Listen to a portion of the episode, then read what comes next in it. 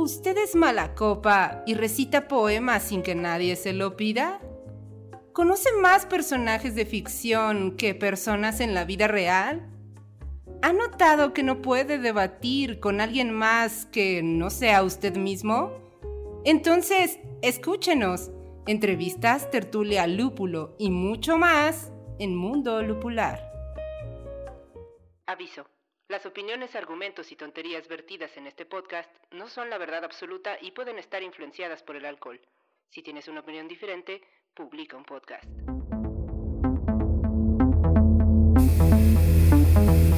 Hola, bienvenidos a un nuevo episodio de Mundo Lupular. El día de hoy vamos a estar platicando acerca de un tema que es relativamente controversial y que ha estado afectando mucho en el fandom de las películas, de las series, sobre todo de las series de televisión y que tiene que ver con las adaptaciones de libros a películas. Pensamos en temas como El Señor de los Anillos o la recién estrenada también por HBO House of Dragon.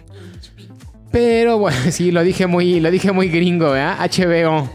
Pero pues el día de hoy está aquí con nosotros como todas las semanas. Ahí vamos a presentar primero a El Cachuchas. ¿Cómo estás, Cachuchas? Muy bien, Riz, muchas gracias. Contento de estar con ustedes. Un día más, que en realidad es el mismo día del capítulo pasado, como siempre lo decimos, ¿verdad? Pero pues aquí andamos. Y también está ahora Medievalina al lado mío. Hola querido colectivo, es un gusto enorme estar aquí con todos ustedes compartiendo el vino y el pan en una nueva noche. Muy bien. Y está Tuca también al final del pasillo. Claro, ¿qué tal, colectivo? Muchas, muchas, muchas, muchas gracias por estar aquí un día más. Noche, día, tarde, lo que sea, donde estén en su país, en su ciudad. Qué buena onda por estar aquí presentes. aquellos que nos oyen desde Alemania. Que no sé Ah, por, creo ¿por qué nos oyen desde. Alemania, amigos. Que no tienen otra cosa que hacer. Fíjense, desde que cambiamos de podcastera, ahora hasta de la India nos escuchan, creo. es una cosa así no. como muy rara. Ay, ya ya están ladrando aquí los perros. Pero bueno, yo soy Drist y, y una vez más les damos la bienvenida. Y vamos a empezar este capítulo ya así al grano, como ya veníamos desde el ca- capítulo pasado diciendo, ahora vamos a ir al grano directamente. Y vamos a empezar con esta sección, rompehielos. Y yo también ahora les tengo una pregunta, a ver qué es lo que opinan. Una vez más, una nueva pregunta. Tú eres el señor Yo soy el señor de las preguntas. Y fíjense nada más cuál es esta pregunta. La pregunta es, ¿qué autor o qué escritor les gustaría que fuera el autor de su vida? O sea, que narrara su propia vida. O sea, poniéndonos como personajes de ficción. Exacto, o sea, exacto. Si, si- si ahorita, ahorita ustedes hicieran una biografía y dijeran, ah, voy a contratar a alguien para hacer mi biografía, o bueno, una biografía novelada, como ustedes quieran, ¿a qué autor contratarían para que escribiera esa biografía? ¿Se les ocurre algo o no? Yo sí tengo ¿Tú? A ver, Medievalina va a hablar primero porque se veía muy entusiasmada, aunque está muy lejos del micrófono, pero ahí va. Pues miren, este, patrocínenos para tener un micrófono cerca de mí, porque aquí no saben que el señor Trit monopoliza todos los micrófonos de este estudio. Pero bien, Nada más monopoliza el, el de la derecha, porque el de la izquierda lo monopolizo yo. bueno, La verdad es que sí. este, yo creo que alguien que me gustaría que, que narre la biografía de mi vida sería Kent Follett. Y yo creo que Kent Follett, porque tiene la suficiente este, capacidad de eh, hacer investigación. O sea, me lo imagino yendo al barrio pobre en el que yo vivía cuando era niña, a ir a, a- ver dónde caminaba y en qué lugares paseaba yo y después este investigar toda mi vida y hacer además una este biografía excelsa en donde pondría a todos aquí mis amigos del- de la mesa este lupulada eh, como excelentes personajes. Este yo creo que eh, haría un, un gran personaje de Tuca y la haría así bien valerosa como aliena de los pilares de la tierra y haría este al cachuchas este como no sé como el fraile de de la catedral de Kingsbridge. y aquí al buen este Drist lo haría como William, el más malo. el más malo de la historia. No, porque además creo que él es- esa es una gran capacidad que tiene Ken Follett, que hace de sus buenos persona- personajes unos grandes buenos personajes. O sea, tú piensas en, en Aliena y en Tom Builder de los, o Jack Jackson de los, de los Pilares de la Tierra y dices, ¿qué, qué, este, qué añoranza de bondad hay en sus personajes? Pero también en los personajes más malos piensas en, en- en- dices, no, no manches, o sea, es, es como cuando... Cuando a las actrices que salen de malas en telenovelas se las encuentran en la calle y les gritan de gro- groserías, así. O sea, yo si me encontrara en la vida real con William, el, personaje de los pilares de la tierra, este, diría, este, Dios mío, sí lo perseguiría por varias cuadras diciéndole groserías. Muy bien, pues ahí está, Medievalina. Le gustaría que narrara su vida a Ken Follett. ¿Alguien más si quiera opinar? Bueno, ya me aventaron el micrófono para que no digan que lo monopolizo. Lo pueden ver en YouTube cómo fue Está literalmente grabado. aventado el micrófono. A mí me gustaría, a ver, que, si es la biografía de mi vida, es lo que estoy entendiendo, ¿no? Sí, sí, sí, o sea, ¿quién contaría tu historia, pues? A mí me gustaría que la contara Felisberto Hernández, Ok, eso es interesante. porque creo que la haría de una manera muy asombrosa, cosa que necesita hacerse con mi vida. O sea, hacerla extraordinaria, Exactamente. del decir, ordinario. Mi vida, pues a fin de cuentas, es una vida ordinaria, ¿no? Dentro de lo que cabe de la ordinariedad y es tan asombrosa como tu capacidad de asombro. Y creo que Felisberto Hernández tiene una capacidad de asombro muy grande en la cual cualquier mínimo detalle, cualquier día que a ti te pudiera parecer de lo más aburrido, él lo haría grandioso. Yo por eso me quedaría con Felisberto Hernández. Ah, muy bien, eso es interesante. Además, Felisberto Hernández es un escritor muy poco conocido. Pero si el colectivo no lo, Sí. no lo conoce, pues lo recomendamos ampliamente. Un escritor uruguayo, pre-boom latinoamericano. Y que entre sus... Era cuentista más que novelista. De hecho, creo que no tiene ni una novela como tal. Tiene cuentos largos, como Las Hortensias, por ejemplo. Pero pues en general hacía cuentos. Y entonces te gustaría ser un personaje de un cuento. Sí, Dries, no sé si conoces o te llega a la mente el cuento que se llama este, Lágrimas de Cocodrilo. Sí. cuyo personaje principal es un vendedor de medias. Entonces, eh, yo soy un vendedor en mi vida real, en mi vida este, fuera del podcast. Vendo cosas. Y vendo, no les voy a decir qué porque no voy a hacer un comercial. Pero, Para que me pague, para que me Pero pague. contáctenlo que para pagar. que tenga este compradores. Pero eso me lleva a pensar que Felisberto Hernández ya comprende lo que significa la vida de un vendedor. Es Y- maravilloso ese cuento, es maravilloso porque logra sus ventas a través de las lágrimas. Por eso se llaman lágrimas de cocodrilo. Porque miente a los, a los clientes. Ah, es buenísimo. Está bien. ¿Y tú, Tuca, quién te gustaría que contara tu vida? Pues yo tengo una vida dramática y me gustaría el personaje, bueno, el, el escritor de, la, de, de- de toda la historia que escribiera mi vida sería Dostoyevsky. Con esa profundidad de psicología, me encantaría que pudiera profundizar en todos y cada una de las personas que estuvieron en mi vida antes de conocer este podcast y pudiera hacerlos ver quedar mal. Como- Cámara, cámara. Que los haga quedar mal atados.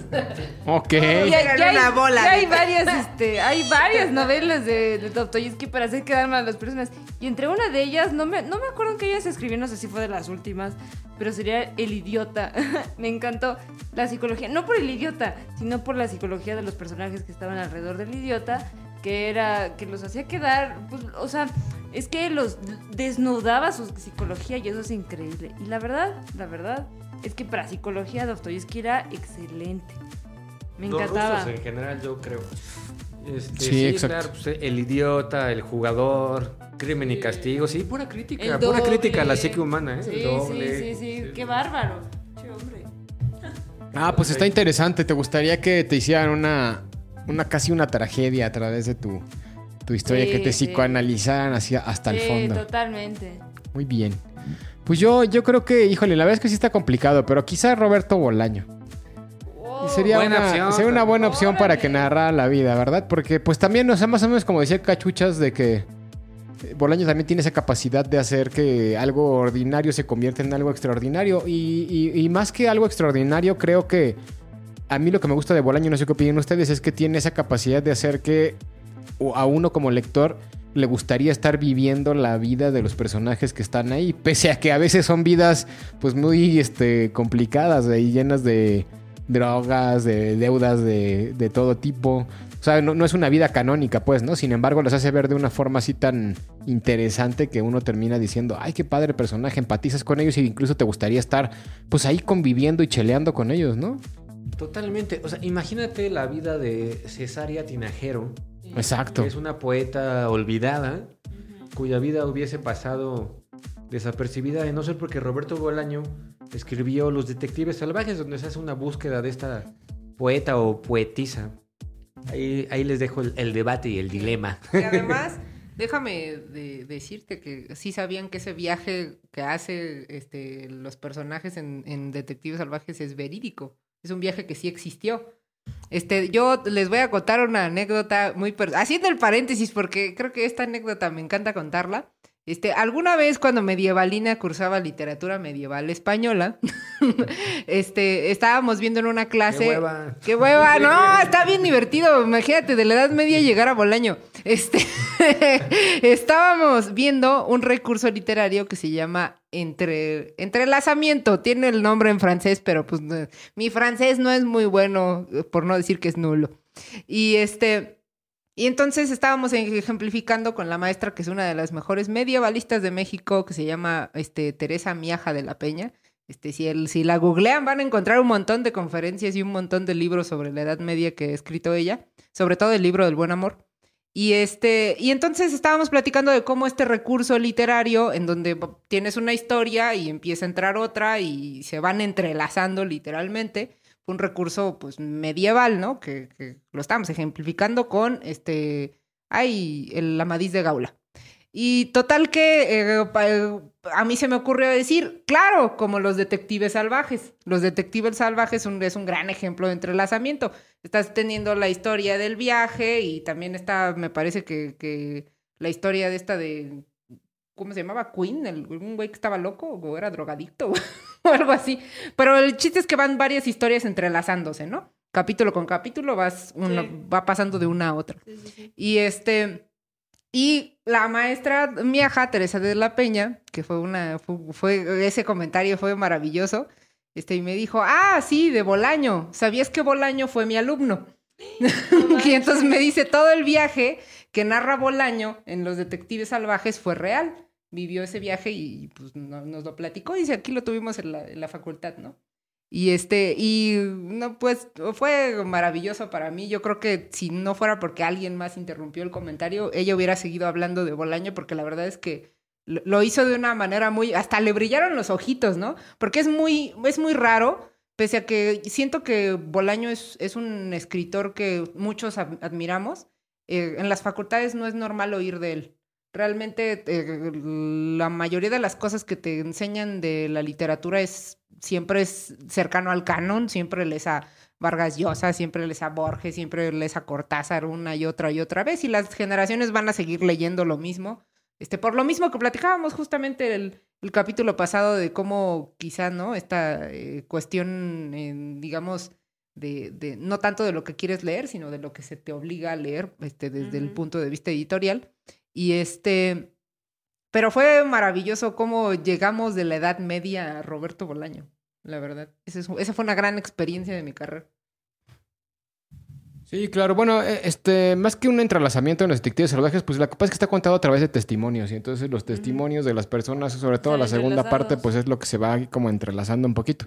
Aunque ese entrelazamiento, desde mi punto de vista, se da más con otras novelas del mismo autor. O sea, genera una cosmogonía a través de hablar de, de ciertos personajes, como este que mencionas, o como esta Auxilio la, la, Latancourt, o no sé cómo se llamaba el personaje, que fue la, la chava que termina encerrada en un baño cuando hubo una redada en la UNAM y que después sacó un libro que se llama Amuleto, por ejemplo, ¿no? Y entonces, en fin, pero bueno, pues sí, ese sería mi, esa sería mi idea, este, que Bolaño hubiera narrado mi, mi historia, a lo mejor eso lo haría también un poquito más interesante, así como con el cachuchas Felisberto, o con Ken Follett. Bueno, lo, lo que entiendo es que Medievalina, pues es que quiere que su descripción sea, su relación de, de vida sea como muy descriptiva, más bien. ¿no? Pues en el sentido de súper bien documentada. Y que a, a Erin la, la analicen así hasta, hasta el fondo. A Tuca, Tuca, Tuca, perdón. No te olvides de. La analicen así hasta el fondo. Por favor. De hecho, yo sí tengo una frase de vida que tengo ya muchos años aplicándola, que es mi, mo- mi, mi propósito de vida es hacer confundirse a mi biógrafo mucho. Entonces, este, para quien no sepa, pues soy escritora en un sitio, entonces siempre cambio mi biografía que aparece en los artículos. Entonces, ese es un, ese es un, este, te- digamos que escalón que le pongo a mi biógrafo. Mi biógrafo tiene que hacer análisis de esas, este, descripciones de autor que yo cambio cada que. Está padre eso, me gustó, me gustó. Ponérsela complicada al biógrafo. Sí. Exacto. Pues y muy bien, pues ahí está la pregunta de rompehielos. Ahora sí vamos a entrar de lleno al tema que nos atañe el día de hoy y que les platicábamos hace un rato. Así que vamos a sacar las caguamas y volvemos con ustedes. Perfecto. ¡Pam! Ya llegó el colectivo. Pues bien, querido colectivo. Oigan, últimamente han entrado a Facebook, se han dado cuenta de cómo la gente está muy enojada por las adaptaciones que se están haciendo de algunas este, eh, series con tintes medievales, que eso me pone muy feliz porque me pone de moda nuevamente. Pero han visto, y to- ustedes también, queridos miembros de la mesa este, lupulada, han visto cómo la gente está peleándose por las adaptaciones. Es una pelea que se origina desde la primera adaptación que existió, sea cual sea que es esta, y que no dejará de existir, ¿no? No, porque siempre va a haber opiniones encontradas con todo. Nunca estamos de acuerdo con nada. De hecho, parte de esas eh, peleas o discusiones es el tema de hoy.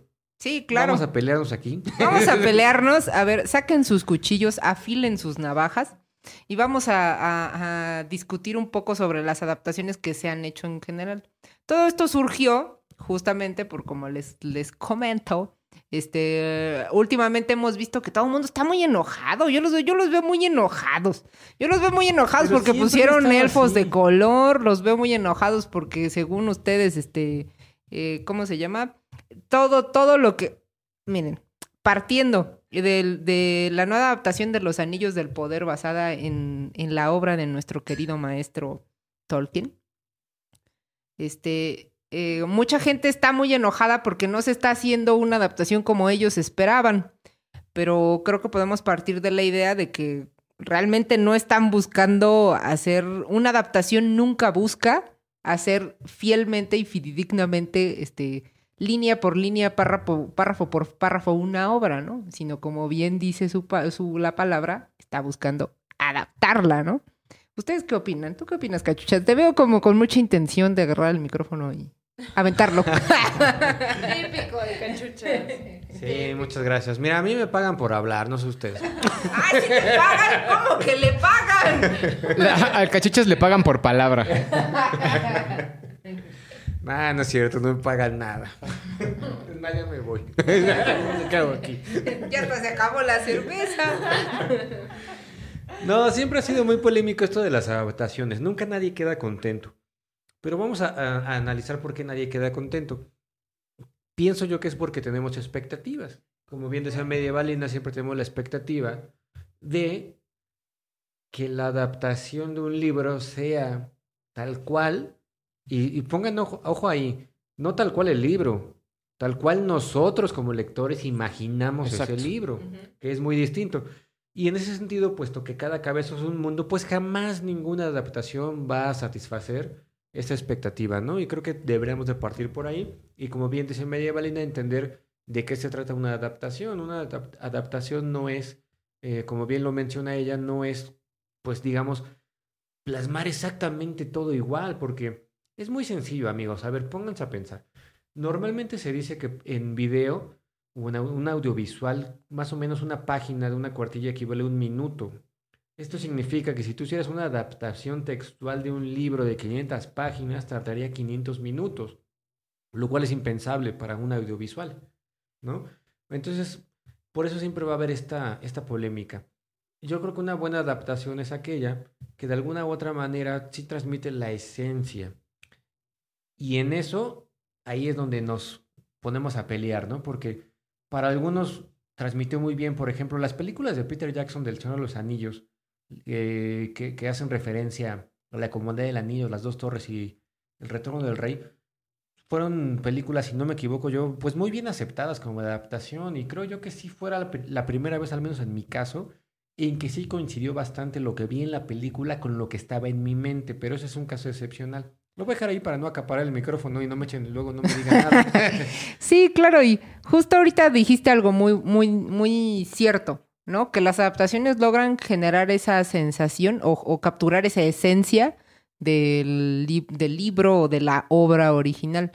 Creo que en este particular caso de, de, de Los Anillos del Poder, mucha gente está enojada porque no se capturó totalmente la historia, pero yo creo que eh, sí hay mucha esencia eh, de, del mundo en general, del, de, la tierra, de, la de la Tierra Media. O sea, en general, sí ves escenas donde dices, esto es el Señor de los Anillos. Lo es, aunque quizá no esté estrictamente escrito y descrito como está en los libros, pero sí lo es. O sea, sí, sí lo sientes.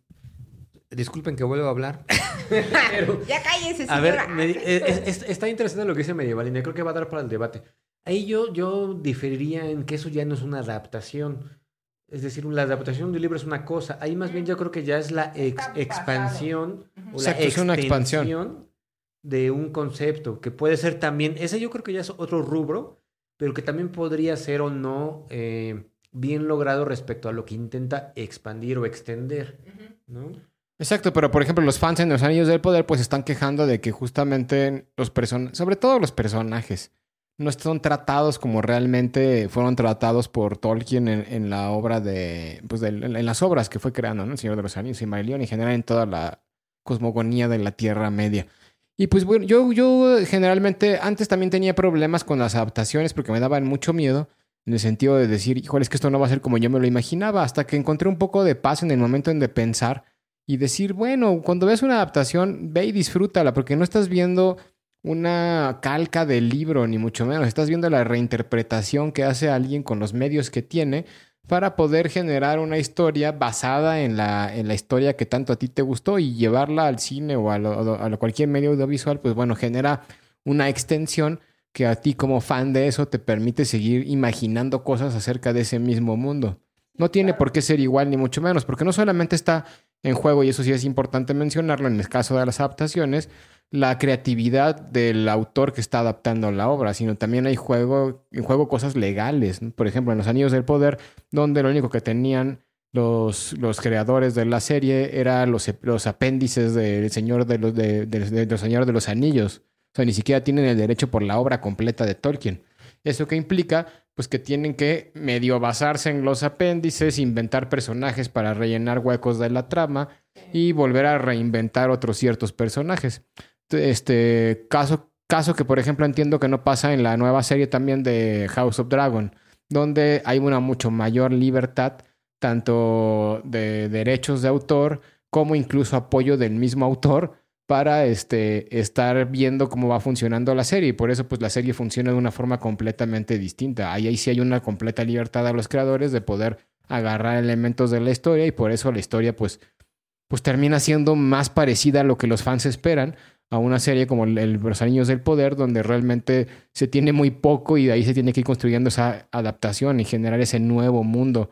Porque la realidad es que en Los Anillos del Poder lo que estamos viendo es una historia diferente, o sea, una historia extendida, como decía el cachuches hace rato, de lo que está pasando, ¿no? Ya si nos gusta o no, eso ya sería otro tema. Si nos gusta cómo tratan a Galadriel como la, la gran heroína este, que agarra una espada y anda por ahí matando a todo el mundo y escalando montañas y navegando en los océanos, pues bueno, eso ya también es otra cosa. Pero pues también este, está esa limitante que también hace que a veces las, las este, series, las películas, pues tengan mayor o menor medida un acercamiento con la obra original. Entonces, esa es mi, mi filosofía, es esa, ¿no? No, no verlo como una, como una copia, sino como una reinterpretación. que a fin de cuentas nosotros, lo que nosotros, nosotros hacemos cuando leemos una historia también es reinterpretarla. Cada quien se imagina la historia que quiere, nadie tiene la misma historia en su cabeza, a pesar de este, que estar leyendo lo mismo, porque las experiencias, porque el, el papel del lector, el, el momento en el que estamos viviendo y demás, pues influyen a que generemos un imaginario de esa historia. Y a fin de cuentas lo que estamos viendo es un imaginario más. ¿Estamos de acuerdo o no? Pero a ver, tú, ¿qué ibas a decir? Este, yo creo que es muy difícil poder adaptar una novela a- o un poema incluso o una obra teatral a- al, al arte del cine. Yo creo que es sumamente difícil porque para empezar estás eh, a- hablándole a un montón de espectadores que tienen un montón de expectativas, que tienen uh, ideas objetivas o subjetivas sobre algo que tal vez no es tan concreto y que tal vez no eh, coincida con, con tu acervo cultural. Y entonces luchar contra eso es mejor irte al objetivo, a lo sencillo, a lo que todo el mundo conoce para que nadie se pelee y para que todo el mundo se sienta a gusto y feliz y contento, ¿no? Yo creo que el cine es muy, muy, por lo menos el cine comercial tiene ese fin, ¿no? Que, que es este satisfacer al espectador. Pero la literatura, yo creo que ahí sí no. Yo creo que la literatura es demasiado bella como para poder reducirla al, al, al común, ¿no? aunque sí se ha, sí se ha podido y sí se ha logrado. Yo, yo eh, alguna vez en algún podcast dije que ha- hay un libro que sí es tal cual, tal cual la, la, la, adaptación de la película como el libro, que es la de Dostoyevsky, que es la de esta... mm, No era Tolstoy, la Ana Karenina. Ah, sí, ah, sí, Creo que Ana era Ana Karenina, ¿no? Sí, sí, sí. ¿Quién dije? Dostoyevsky. Ah, no, no, no, se me quedó por el anterior. No, sí, Tolstoy, por la Ana Karenina. Sí, es idéntico, idéntico. O sea, es como no te pierdes de nada porque la adaptación fue excelente, fue tal cual, no, no era ni sumarle ni restarle, era exacta. Pero no siempre pasa eso, ¿no? Y pero yo creo que es muy bonito poder separar lo que es lo que hace la literatura de lo que hace el cine. Y el cine tiene su lugar tan bonito como lo tiene la literatura. Y juntarlos ya es muy difícil. Porque cada, porque imagínate, Asimov, el pobre cachuchas que tiene ideas monumentales sobre los mundos que Ya de- déjenlo descansar, pobrecito. ¿Por qué pobre cachucha? Qué. No, que des- que dejen descansar a Simov. No, pues porque imagínate, no, o sea, tú no vas a estar satisfecho con lo que tú imaginaste de, de Asimov, con lo que se hizo de Asimov. Ah, pues la prueba está en la serie, eh, que ese, ese podría ser un buen es ejemplo. la- eso es lo que pasa, de que eh, Cachuchas tú no fuiste una persona de las que estuvo satisfecha de ver una serie que se estaba basada en la fundación. Pero ahorita dijiste una frase importante, que estaba basada, y es distinto. Eso creo que hay que señalarlo. Este, yo no estoy contento con Fundación ni, ni muchos fanáticos de la obra de Asimov, no porque sea una mala ada- adaptación, sino porque definitivamente no es la adaptación de la obra, no tiene nada que ver. Y cuando digo nada que ver es nada que ver, o sea, salen cosas que en los libros no salen, pero ni tantito. Y creo que ahí sí hay un error, ahí sí es distinto. Porque una cosa es adaptar o extender una obra, pero si tú, le- o sea, por ejemplo, les, les, les hago esta pregunta. ¿Qué pasa cuando la adaptación viene de la vida real a la pantalla grande? No dicen adaptación de la vida real a la pantalla grande, dicen basada en hechos reales, ¿no? Entonces creo que eso es una, una cosa que deberían de señalar. Un- podrían decir para esto de estas últimas series audiovisuales o películas, no sé, del Señor de los Anillos, que no son del Señor de los Anillos, sino de Tolkien y de su mundo, tal vez sería mejor si dijeran basadas en la Tierra Media. Ah, bueno, entonces yo entiendo que voy a ver cosas basadas en la Tierra Media. Es muy distinto a si me dicen, este es el audiovisual o la película o la serie de Fundación, el libro de Asimov, y lo lees y, bueno, perdón, lo ves y dices, no, no es cierto, eso no es, el, eso no es Fundación. Que también pas- pasa y le pasa mucho a Asimov porque es muy difícil adaptar. En Yo Robot, no sé si ustedes lo saben, pero Yo Robot no tiene absolutamente nada que ver con, este, con los libros de Yo, Ro- de Yo Robot. Lo único que tiene que ver, y esto es una estrategia que también hay un robot. mercadológica, es que usan el nombre de Asimov. Eh, y eso es una este, cuestión, este, como decíamos en el podcast anterior, si no editorial, en este caso, este, pues de derechos de autor y de Sí. mercadotecnia, ¿no? Porque eh, si me explico, es muy distinto, ¿no? Sí, claro. Y ahorita, este, dándole pie a, a, a- no a defendernos un poquito, me parece que la serie de los Anillos del Poder sí dice basada en a los escritos de J. J.R. Tolkien. O sea, no dice como tal basado en el Silmarillion ni basado en el. O sea, ajá, solo está basada en la obra, ¿no? En general. Y algo, ahorita que un punto muy importante que, que, que quisiera destacar, también creo que es importante considerar cómo eh, narrativamente desde el guion, o sea, no es lo mismo intentar adaptar un- una obra literaria a una serie o intentarla adaptarla a una película. O sea, los arcos narrativos que tienen las series y que tienen las películas son totalmente distintos. Entonces, es muy difícil meter este libros enteros en, en libros enteros de un montón de tomos en miniseries, por ejemplo, ¿no? O sea, sí es, sí es como, como hay muchas cosas que vas a tener que dejar fuera, hay muchas cosas que no van a entrar.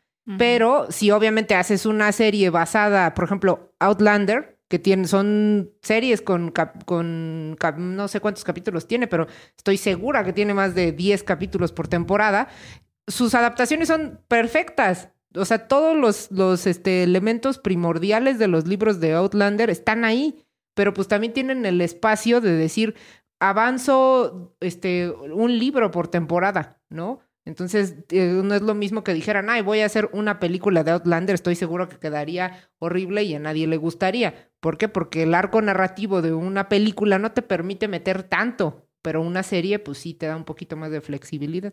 Solo hay como un apunte, porque yo siento que esperamos muchas cosas siempre, ¿no? Bueno, a ver, ¿y, ah, hay alguna adaptación a película o a serie? Ah, eh, ¿Tú qué ibas a decir algo? ¿No? Ah. Me estaba rascando No. el ojo. No, les, les- les- quería preguntar, este, como para ir este, también centrando el tema, ¿hay alguna adaptación de una película o una serie que les haya parecido realmente buena? Pues a mí la del Cero de los Anillos sí me pareció muy buena. Porque coincide con la imaginación que yo me había hecho. Pero fíjate, ese es un punto importante que también mencionabas, Dries. En la literatura, como ya se ha mencionado en algún capítulo anterior de este podcast, eh, o en general todo arte trata de, o, o su, su logro mayor sería convertir sujeto en objeto. ¿Qué significa esto? Como bien lo decías, cuando tú lees un libro, haces una adaptación en tu mente de ese libro. Tú no lees el libro como Exacto. exactamente igual que el autor lo escribió. Sí, es más, es muy probable que no estés pensando absolutamente nada parecido a lo que el autor eh, pensó cuando escribió. Esa es una adaptación, esa es la primera adaptación de cualquier obra, ¿no? Pero si el autor es suficientemente bueno, si realmente convirtió sujeto en objeto, significaría que todas las adaptaciones mentales coincidirían en una sola. Esa adaptación mental objetiva debería de traducirse en una película que todos eh, coincidiéramos en que, o película o serie, que es buena. Y creo que por ahí va el error de algunas adaptaciones. El Señor de los Anillos para mí me pareció una excelente adaptación. Yo creo que dejó insatisfechos a muy pocas personas. No sé qué piensen los demás. Sí, salvo que se tomaron ciertas licencias. Por ejemplo, el, el- el personaje de Sam este, relegado a, a ser el siervo de, de Frodo o la llegada de los elfos en la batalla ¿no? de- de- del abismo de Helm y demás. Es no verdad. salió Tom Bombadil, háganme el chingado favor. Que evidentemente pues siempre tiene que haber decisiones que tomen por ciertas situaciones. No por lo mismo que decía Medievalinas.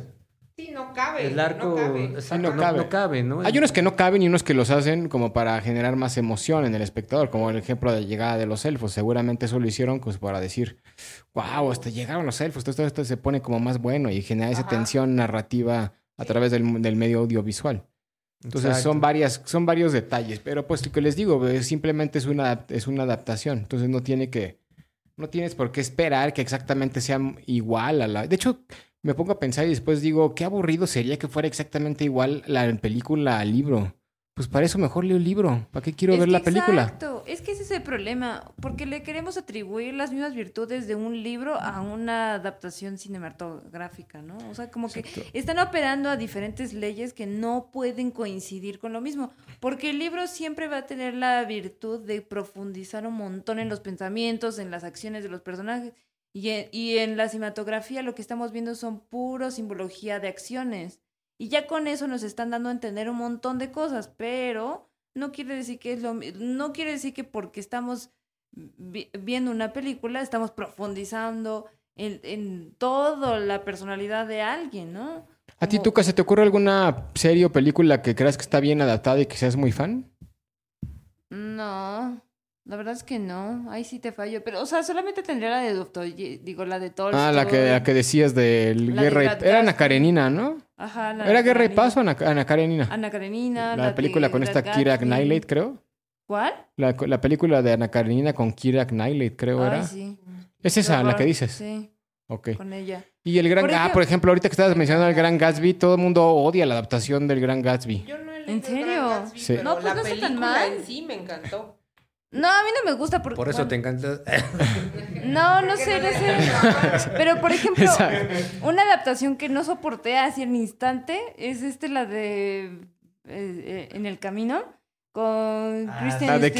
No, la odié con ¿Era toda película? mi alma. Sí, no, la odié, la odié, la odié. No pude soportarla ver a ella. Dije, no, es que esta no puede ser el personaje principal de la, la- de la novela de Kerouac. Ok. La odié con toda mi alma. Y ni siquiera la pude ter ni siquiera avancé yo lo creo que los 10 minutos. Sí, es muy mala esa adaptación y además las hipersexualizan. Que digo, yo sé que de- los beats tenían pues bastante, Esa tendencia. sí, como decirlo, no tenían pelos en la lengua. eh, sí, pelos en la lengua, pero sí, sí es mala esa, yo creo también. Yo creo que yo tengo dos. Una ya la dije, que es Outlander. Creo que Outlander está muy bien adaptada. Y otra, este, sería The Last Kingdom. The Last Kingdom, este, no acabé el primer libro porque no, pasaron muchas cosas. Pero me, me gustó. O sea, creo que en ese momento no lo acabé por otras cosas, no porque no me gustara. Este, pero eh, eh, sí está muy bien adaptada. Esa serie de The Last Kingdom, eh, los libros no son iguales, porque no son iguales, pero esa esencia de los personajes, de decir Utred es igualito a Utred, o sea, no que sea igualito, pero, o sea, la esencia del personaje es la misma. Y creo que también pasa mucho, eh, yo porque soy este adoradora de la espada de la verdad, la primera temporada de La Espada de Verdad fuera la cosa más horrible, pero me encantó porque era horrible. Es como que dices, qué feo, me encanta. Este, es horrible, me encanta. ¿Nunca han visto ese meme? Este, así yo con la primera temporada. Pero la segunda temporada me pareció que, que empezó a, ser un poco mejor adaptada. No, o sea, como que aprendieron de sus errores y la mejoraron. Pero ay, ya encontré un patrón, me gusta todo lo ¿A poco? ¿No se notaba desde el principio? Y sí, fíjense, y yo soy muy fácil de convencer en las adaptaciones, porque les digo que llego justamente con esa filosofía de ver una obra completamente diferente a la que a la del libro.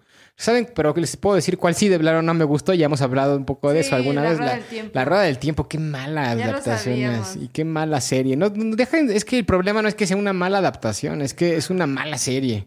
Los personajes Oh, son sí poco creíbles, todos están muy limpios. Este, lo de los, no sé, la- el CGI es terrible. Parecen lordis. En fin, yo, de hecho, una de las cosas que yo tenía miedo con en los... contra de Lordi. No, Lordi, Lordi es maravilloso, pero cuando la gente intenta parecerse a Lordi, no es maravilloso.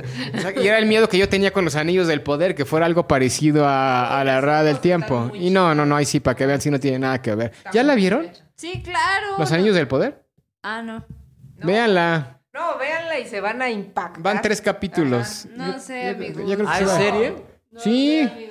Porque yo he visto este unos anuncios enormes, espectaculares. Es, es una serie de Amazon Prime. Ah, pensé que era película. No, es una serie. No, pero véanla, se van a, se van Sí. a quedar con la boca abierta de lo bien que está hecha. Sí, lo, lo- la serie es muy buena. Di- olvídense de si es una buena adaptación, si los personajes se parecen. Es, un- es muy buena en, anim- en animación, en, en fotografía, en narrativa audiovisual. Es sensacional. Es una maravilla de serie. Yo creo que sí es la mejor serie que he visto en, en, en, en eso, ¿no? Les voy, les voy a poner otro ejemplo. A ver qué piensan de esto. No sé si esto es adaptación o no, pero creo que es eh, lo más cercano a una adaptación en el sentido de una reinterpretación de la obra. No sé si han visto la película de Match Point de Woody Allen. Ah, eso es, esa es maravillosa. Sí. A mí me encantó la, película. Eso no es adaptación, eso más bien sería... Está basada, ¿no? Digamos. Basada en la obra de Crimen y Castigo de Dostoyevsky, hablando de Dostoyevsky también en el capítulo de hoy. Y, y aunque no tiene nada que ver, en- o sea, tiene todo que ver y al mismo tiempo nada que ver Exacto. con la obra original. Eh, eh, para empezar, está, digamos, conce- conceptualizada en los tiempos de hoy, ¿no? Ya no tan de hoy. Ya no tan de hoy, no es como de del hoy. 2000. Porque eso ya es como del 2000. No sé en qué año salió Match Point, pero debe ser Sí, de los a a de principios los del 90s, 2000. principios No, yo creo que 2000. principios de los 2000. No, 2000, no. Sí, Sí. sí. de los- Ok, bueno, a principios de los 2000. Y es una obra, una obra que a mí me encantó. O sea, a mí me encanta Crimen y Castigo como obra literaria de Dostoyevsky, es muy buena. Y como, como película de Match Point me encantó. De verdad, es, es, es grandiosa. O sea, la forma en que él eh, puede transmitir la esencia, y eso es a lo que voy. Creo que una buena adaptación hace eso, que transmite la esencia de la obra, no tanto si salen los... Si, haz de cuenta, no se trata de que si la- el personaje de la obra era eh, de 20 años o de 30 años, sino que transmita la esencia, porque no es lo mismo tener 20 años hoy que tener 20 años en 1800 y fracción.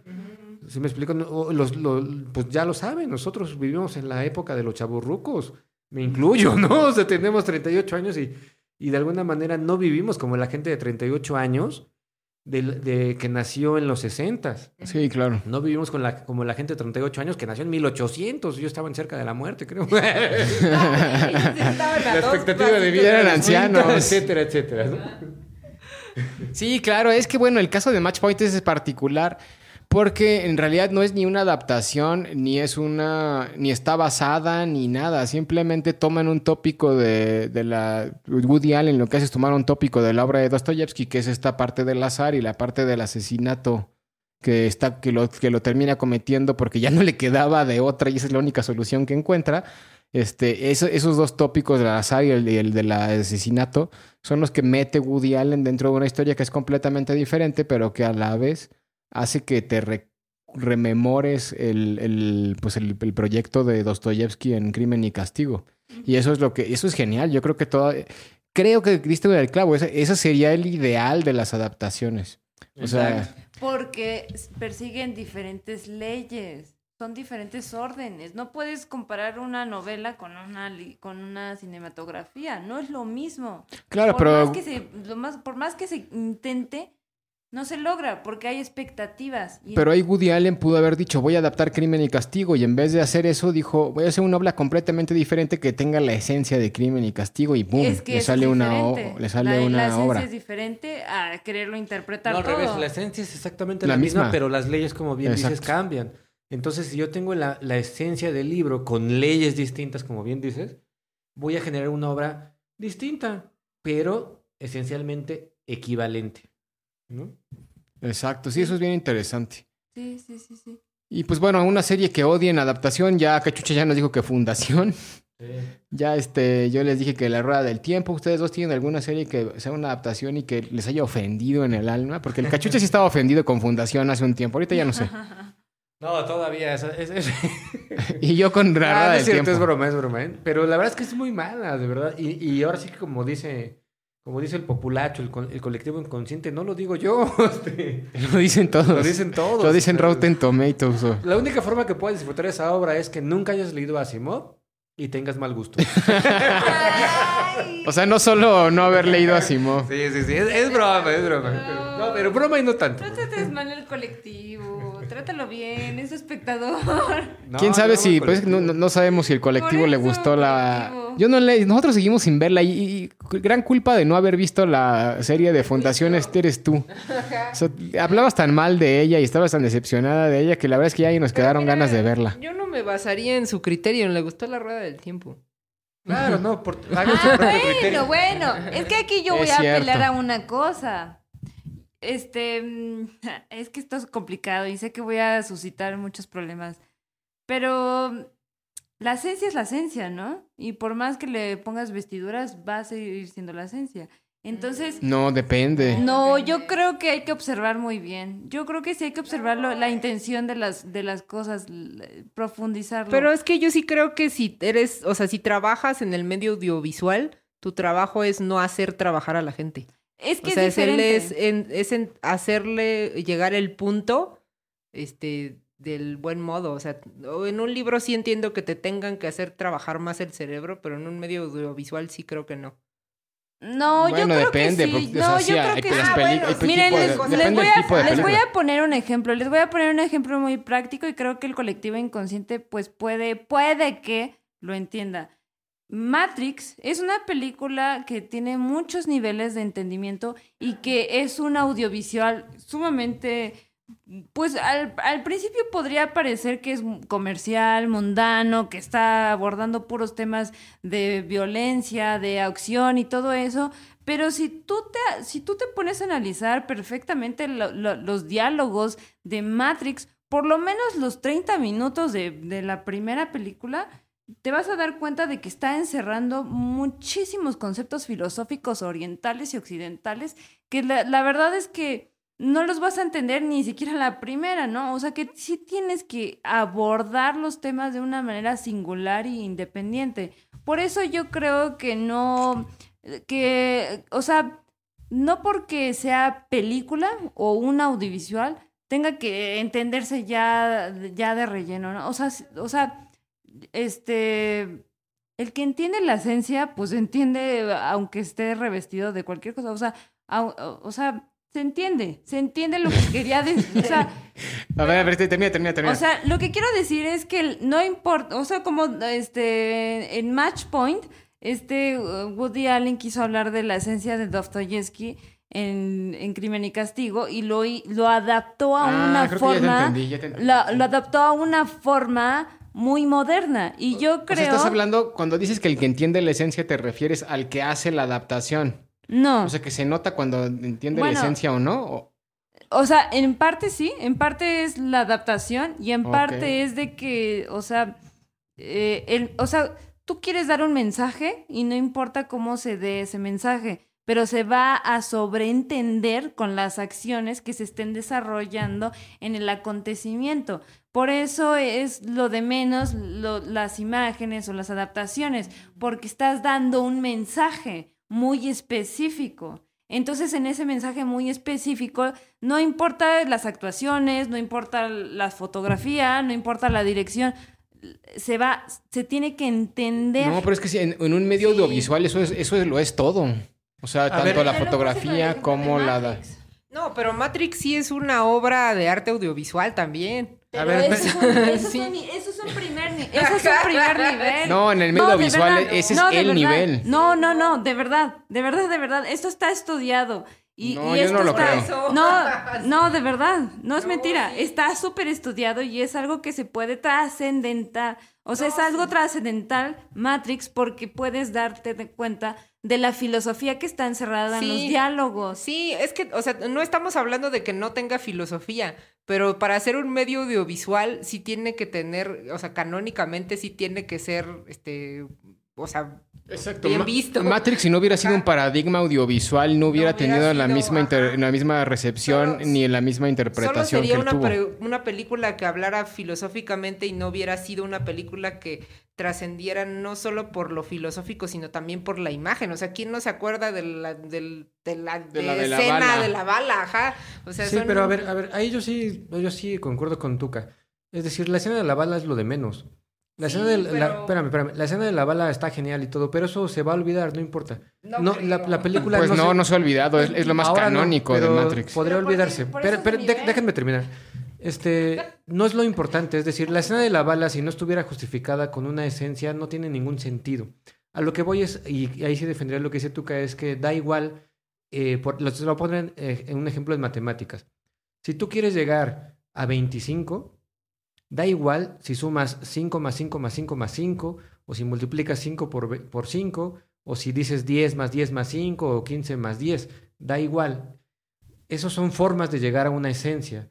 Y es decir, y la esencia es lo que tiene que estar bien, y también la operación, no tanto el cómo llegues. Ahora, es verdad que, por ejemplo, en la rueda del tiempo se llega al número 25 desde mi punto de vista, pero se ha llegado de una manera que a lo mejor es, eh, ¿cómo decirlo? Pues muy mala en el sentido de lo audiovisual, estoy de acuerdo con ustedes. Es decir, la forma es terrible, si ustedes lo quieren ver así, concuerdo. Pero creo que el fondo sí se, se, se ve como algo muy bueno. Es decir, No sé, Por ejemplo. porque, o sea, el, el o sea, sí hay muchas discrepancias con la, con el libro, pues. eso, a eso es a lo que voy. Justo a eso. Por ejemplo, yo no he leído la- los libros de la Rueda del Tiempo. Solo he visto el audiovisual. No lo voy a defender mucho porque tampoco es de mi interés defender ese audiovisual. Pero por lo menos lo que yo puedo rescatar de la esencia de la historia que me cuentan en ese audiovisual me parece muy buena. Y por eso estoy casi seguro que también me va a gustar el libro. Porque de- Sí, es- bueno, es bueno. más bien te gustaría más. Me gustaría más. Exacto. Porque está contada de una forma distinta para un medio distinto. Exacto. El problema es que eh, lo que yo no estaba de acuerdo es que en, la- en el, en la- el medio audiovisual, este, lo- la parte visual es tremendamente importante. No, O sea, sí, claro. Es parte pues de la es esencia. es el pilar, sino que. Esa, esa- es- ese era mi, ese era mi Sí, cuestión. no, en eso, en eso estoy de acuerdo con ustedes.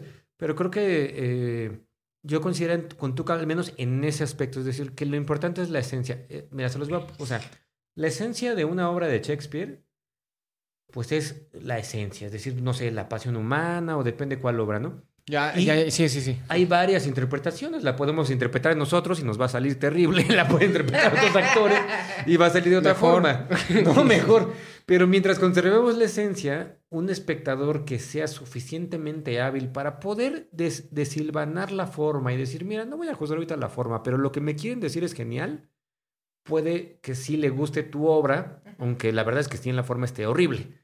Como siento que a mí me pasa Ya, con la ya, rueda ya. del tiempo. O sea, los entiendo perfectamente cuando ustedes critican la rueda del tiempo. No los contrario en eso. Al contrario, digo, sí, yo sé que es que tienen razón, ¿no? Sí parecen botargas y este... Sí parece Lordi. o como decían la otra vez, no saben ni agarrar un arco. No saben ni su caminar traje, con una- su con traje unas lo botas. sacaron de telas baratas Exacto, de Parisina. en todo eso yo estoy de acuerdo. Ya, ya entendí, ya entendí. Pero a lo mejor sí, no claro. necesito Que, que tú agarres el arco de una manera estrictamente formal de agarrar un arco para entender que agarró un arco. Pues, no, y está sí, el no. símbolo superpuesto. O sea, lo que yo entiendo de la, ro- la rueda del tiempo es que está hablando del bien y del mal y de qué manera el mal es- se está, Sí, sí, se sí, está claro. desarrollando Sí, entendemos, para que las Adai empiecen a actuar con el bien para, eh, para Exacto. equilibrarlo, ¿no? Lo que no Para es, pero es que no estábamos, erradicarlo. no estábamos criticando esa parte, Es estábamos que- criticando es que, la, la escuchen, manifestación escuchen, de es esa parte en la serie. esencia. Lo que yo estoy criticando es la esencia. La Ok. esencia ya se está superentendiendo con las acciones. No importa cómo esté Pero la esencia no revestido. viene de la serie, la esencia viene de Robert Jordan y del pensamiento No, literario. yo creo que No, sí, sí, no, sí. yo Sí. no, sí está reflejado en la, la serie. La No, no dije serie que no, no, no viene de ahí. Ah, bueno, o sea, la, la forma en la que lo refleja la serie sí, es lo que a bien. mí no me gusta. Es- Ese- entonces la esencia No, sigue siendo la, esencia misma. Está ahí, la esencia está ahí. Lo que no te gusta es cómo está eh, infraestructurado, ¿no? O sea, cómo está construido ese mundo. Exacto. Sí, sí, sí. Ya, ya, ya. No, yo lo que sí peleo es, es de que la Claro, pero- esencia. Yo creo que, o sea, lo que yo digo. O sea, ¿tú crees que la esencia sí está marcada en la serie relacionada ya. con la, peli- con sí, la, sí, con la o sea, novela? yo creo que el mensaje para mí es. Se cuenta bien. Es lo. No, para mí lo mensaje es lo importante. Se no, cuenta mal, eso sí estamos de no, acuerdo. no me importa cómo lo cuenten. Me importa que el mensaje esté entendido. Exacto, pero el mensaje no es hecho. parte de la serie, el mensaje es parte de la obra del autor, ni siquiera Pero de también, la novela, también, sino de la... también siento que esa es una percepción muy personal. Es como cuando tú dices, ay, yo voy a abrir el periódico y me voy a ir a la sección de, este, no sé, política. Y entonces, este, Cachucha se va a ir a la sección, a la sección de deportes. O sea, siento que esa sí es como una percepción muy particular tuya de decir, yo solo, a mí solo me importa eh, el- la esencia y no cómo la están desarrollando. O sea, yo Pues sí es que creo que, claro que yo sí. sí creo que la esencia en un medio audiovisual sí tiene que ver cómo lo desarrollan. Porque si no, no, o sea, no es un trabajo conjunto, o sea, no, no se cierra el círculo de cómo, cómo me presentas al personaje o la historia y cómo me haces creer que sí es ese personaje y es esa historia y esa narrativa está funcionando desde mis ojos. Sí, Ajá. exacto, porque en un medio audiovisual lo que, lo, que- lo que tú ves y lo que tú crees es lo que estás viendo, ¿no? Pero lo que tú estás viendo. Si hay un son personaje que no sabe bailar un arco y es un cuate que puede matar a un montón de lordis. Sí, lo entiendo. No entiendo. manches, ¿cómo O le sea, haces lo para matar tú- a 20 lordis y no sabes ni agarrar el arco, compadre? Sí, lo entiendo. Lo que pasa es que se trabaja tra- a, a nivel de símbolos. Sí. O sea, tú o sea, tú estás viendo símbolos tras símbolos tras símbolos y que se magnifican en símbolos. Entonces tú lo que estás eh, consumiendo son, son solamente símbolos. Sí, no sí, estás sí. profundizando. Bueno, no, consumes símbolos, consumes la decodificación del símbolo. A ver, este, a ver, Luis, ¿qué piensas de esto? Este, hablando de bajos presupuestos, de lordes y demás, por ejemplo, hay este Es que, ahora, pues, hay una línea este de la audiovisual que se considera cine de serie B. Sí. es que ahí es, es diferente porque la intención es, Es que distinta. se ve A eso voy, espera, el lordi a- a serie B voy. intenta ser un lordi. Ajá, Sí. exacto. Pero tiempo, tiempo. Sí, son lordis y todo, pero no importa, o sea, a, a la gente no nos interesa que sean lordis o no, lo que nos interesa es lo que cuenta. Por ejemplo, en, en el capítulo anterior tú decías que te hubiese gustado ser, o te gustaría ser este, el Toxic Avenger. Sí. No te gustaría ser el Toxic Avenger, pues porque es un lord y te gustaría por la esencia que es Sí. una persona que lucha contra los bulleadores, contra las personas que hacen bullying, y eso es honorable y está bien chido. Ajá. Eso es la esencia. Sí, sí, sí. espera, sí, sí. espera, déjame terminar. Y tenemos una película sobre esa esencia de bajo presupuesto, pero próximamente quizás se haga una película de Hollywood sobre la- el mismo...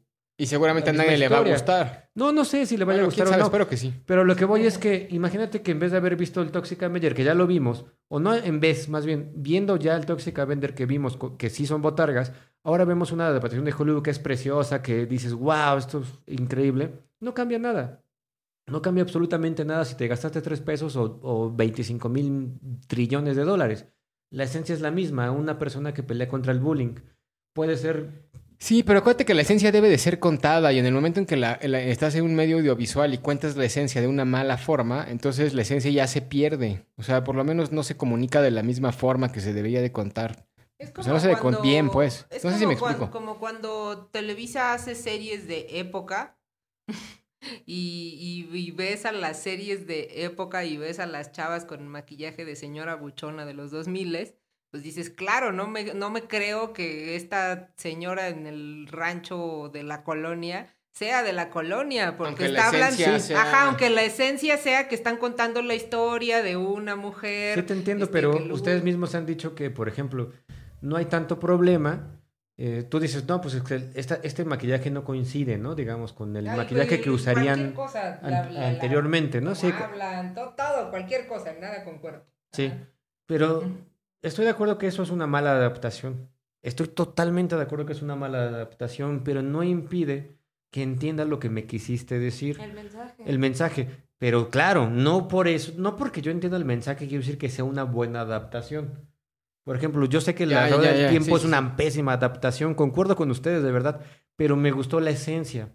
Sí, Ya, ya te entendí, ya, ya, ya, entendí, ya, estamos ya entendí dónde está el, el tema, ya. Lo que, lo que yo estoy diciendo, o sea, lo que yo ya lo había entendido desde hace rato, o sea, no estamos diciendo que no hayamos entendido la esencia ni que no creamos que esté mal solo entender la esencia, pero que eh, sí es una parte muy importante en un medio audiovisual, tener Claro. la parte audiovisual. Sí, pues es todo, porque es un medio audiovisual. Exacto, ¿no? es lo que yo digo. o sea, Sí, ya, ya, pero, pero ahora ya entiendo por qué a ustedes sí les gustó la rueda del tiempo, porque a ustedes sí les dejó algo, o sea, en el sentido de que entendieron esa esencia. Claro. Exacto, y, y Ya. sobre todo toma en cuenta que si no hemos leído el libro, entonces eh, yo veo la rueda del tiempo y sí, concuerdo contigo, o sea, pues sí, sí, o sea, pero yo, yo, yo no juzgo tanto los audiovisuales de esa manera, pero sí tiene razón Medievalina, la, la parte importante de un audiovisual, digamos, muy importante de un audiovisual, Sí. Pues es precisamente lo visual. Que no, y no es lo todo, auditivo. porque efectivamente también Sí, está la no parte lo es todo, pero... sí ejemplo, es el 80%. Sí, no yo sé. por ejemplo, o sea, les hablaba hace rato del- de, la primera temporada de La Espada de la Verdad. Me pareció horrible,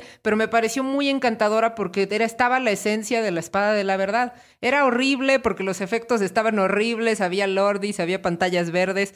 Era peor que La Rueda del Tiempo, pero me encantó. O sea, y me encantó porque dije, es que ese que estoy viendo es este Richard Ral el buscador de la verdad, o sea, y dije, ese, ese güey lograron hacer que fuera Richard Rall, aunque la adaptación era muy mala. O sea, sí estoy entendiendo eso, pero, o sea, la rueda del tiempo quizá el mensaje ni me atrapó, ni, ni la adaptación. O sea, si Pero tú ya habías leído los libros medievales. Sí, ya había leído los 23 ¿Y los libros sí te gustaron? Sí, me encantan, sí. Y tú, ahí te pregunto, y es una pregunta honesta, no es por de- debatir.